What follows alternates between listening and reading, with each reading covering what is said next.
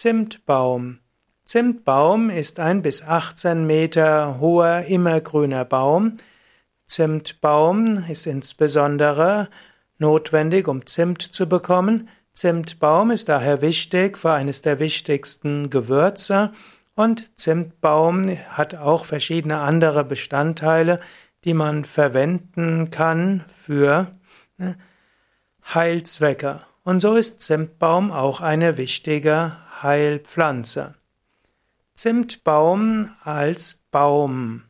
Zimtbaum kommt ursprünglich her aus Sri Lanka und deshalb wird Zimtbaum auch genannt der echte Zimtbaum oder auch Ceylon-Zimtbaum im Unterschied zu verschiedenen anderen Zimtbäumen.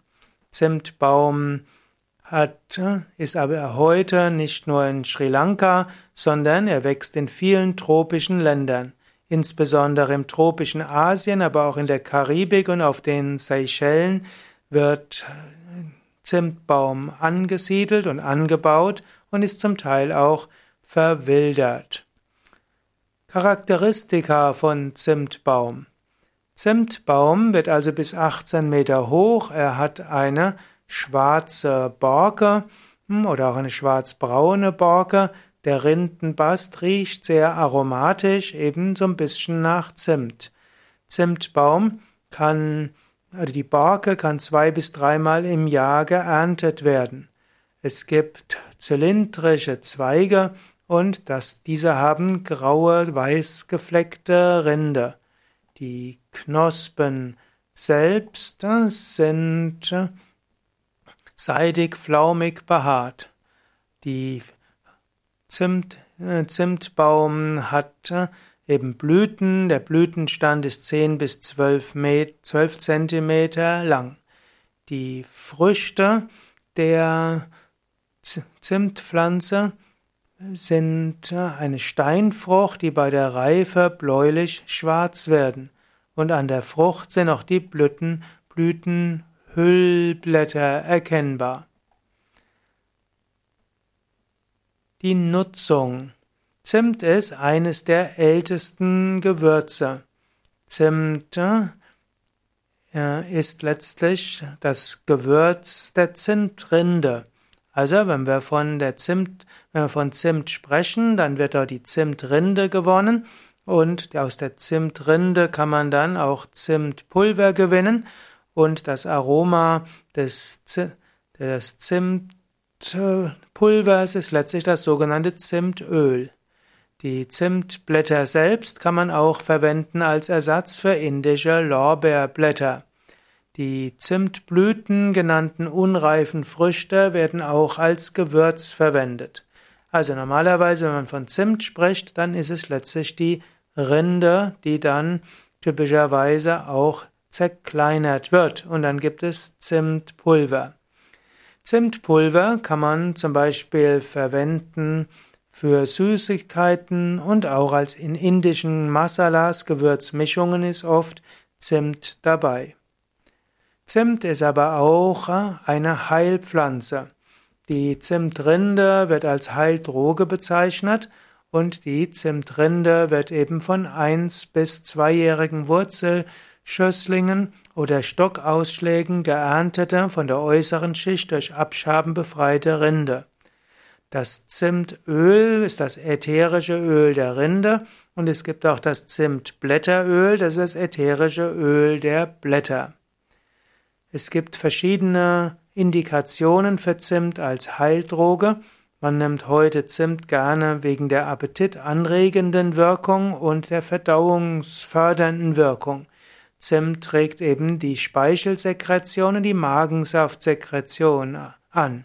Und so kann man Zimt verwenden, zum Beispiel bei Völlegefühl, bei Blähungen, bei Appetitlosigkeit, wie auch bei Verdauungsbeschwerden. Zimt hat auch eine krampflösende Wirkung und so wird Zimt auch verwendet, zum Beispiel als, äh,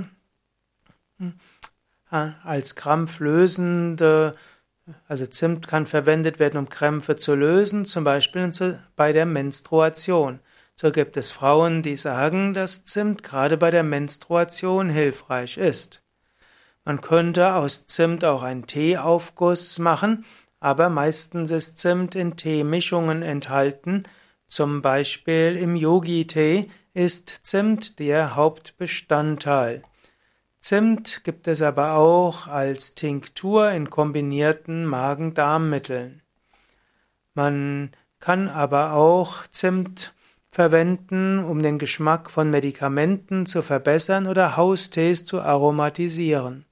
Manchmal findet man Zimt auch in, als reizender Wirkstoff in Salben und manchen Anwendungen zu äußerlich. In höheren Dosen sollte man Zimt nicht verwenden in der Schwangerschaft oder auch bei Magen-Darm-Geschwüren. Es gibt Menschen, die auch eine bekannte Überempfindlichkeit gegen Peru-Balsam haben und dann ist Zimt kontraindiziert. Es gibt auch allergische Haut- und Schleimhautreaktionen auf Zimt, gerade wenn man es in höheren Dosen zu sich nimmt oder auch wenn man Zimtölen verwendet. Blattöl ist billiger als Rindenöl. Blattöl wird häufig verwendet für Zahnpasten und Mundpflegemittel und auch andere kosmetische Produkte. Zimt hat auch eine Bedeutung im Ayurveda. Und so spielt der Zimtbaum auch im Ayurveda eine gewisse Rolle. Zimt äh, im Ayurveda wird auch bezeichnet als Tvak, T-V-A-K ist der Sanskrit-Begriff. Zimt im Ayurveda gilt als Scharf, auf Sanskrit also Katu, gilt auch als bitter, Tikta und als süß, Madhura. Zimt verbindet also drei Geschmacksrichtungen, drei Rasas. Zimt hat als Eigenschaft Lagu, also leicht, es ist trocken, Ruksha und durchdringend, Tikshna.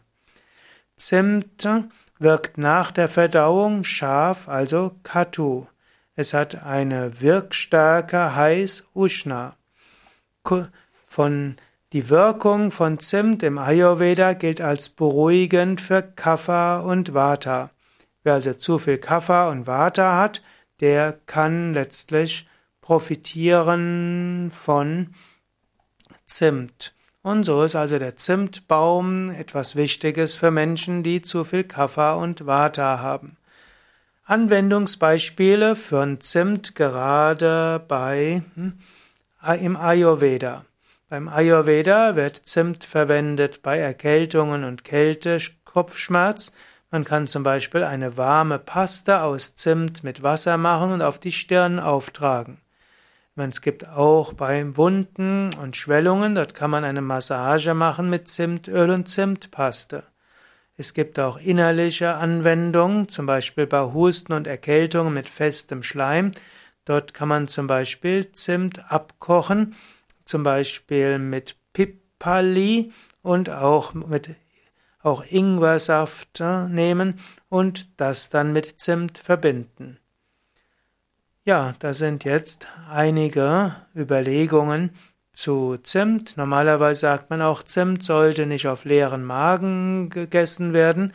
Und wenn man zu viel Zimt verwendet, dann kann er auch zu Schwächen führen und Menschen mit Magen, Schleimhautentzündungen und Ulcer, also Geschwüren in Magen oder Darm, dort sollte Zimt nicht verwendet werden.